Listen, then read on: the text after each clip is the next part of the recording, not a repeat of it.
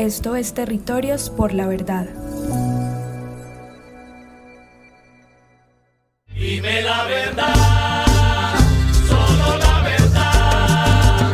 No hay reparación ni justicia si no es con verdad. Y las mujeres les tocó asumir el mando casi que de sus hogares. Unas porque les mataron sus esposos y obviamente tenían que hacerse cargo de su familia de una u otra forma.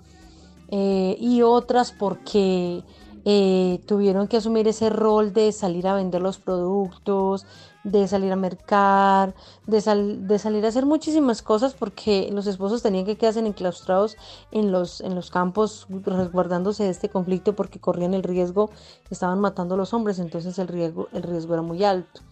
Eh, la mujer fue tomando el liderazgo de muchos espacios, de las juntas de acción comunal, de las eh, organizaciones, de muchos espacios porque, porque la mujer fue teniendo ya esa participación y fue votando el miedo a, estar en estas, digamos, en estas cosas. Entonces, digamos que casi que por obligación le toca asumir un rol pues muy, muy fuerte, pero hoy resaltamos más esa labor de, la, de la comunidad femenina porque ellas son las que están en las organizaciones, en muchos espacios, entonces se han tomado, de alguna manera se han tomado el poder, han generado más conocimiento ante, ante la vida, ante la familia, ante muchas cosas.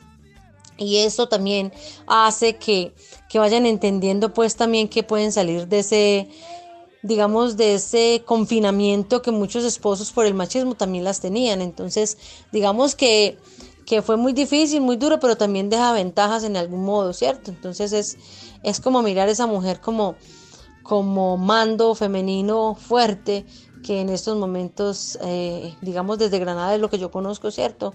Se ha dado. Entonces rescatamos mucho eso, a pesar de que fue difícil, fue complejo, pero, pero entonces la mujer, eh, digamos, se vuelve relevante desde todos los puntos de vista.